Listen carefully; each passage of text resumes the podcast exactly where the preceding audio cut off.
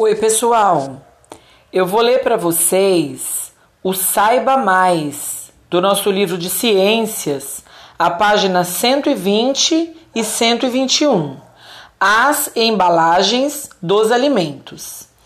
Como vimos, para fabricar um objeto, precisamos saber para que ele será utilizado. Armazenar alimentos também exige embalagens com características próprias.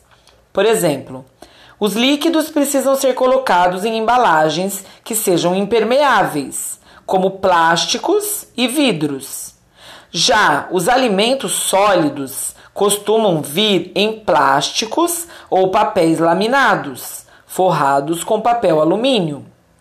O grande problema é o que fazer com essas embalagens depois que os alimentos são consumidos. Após comer o alimento, sua embalagem vai para o lixo. Quanto mais alimentos embalados, mais lixo. Há uma estimativa feita pelo governo de que a cada cinco coisas que jogamos fora, uma delas é uma embalagem.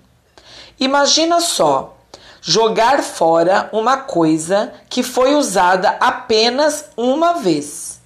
Ou seja, as embalagens descartadas ocupam espaço nos aterros e lixões, além de causarem diversos problemas ambientais. Quando descartadas incorretamente, poucas chegam na reciclagem e são transformadas em outras coisas. Por exemplo, as tartarugas marinhas confundem as sacolas plásticas com águas vivas, que são parte de sua dieta, e muitas vezes elas comem as sacolas e depois morrem. Aí também nós temos uma imagem de um aterro sanitário onde o lixo é depositado.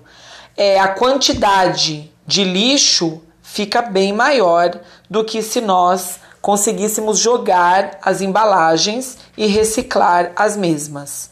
Então, para nossa reflexão, podemos pensar: o que podemos fazer então para reduzir nosso consumo de embalagens?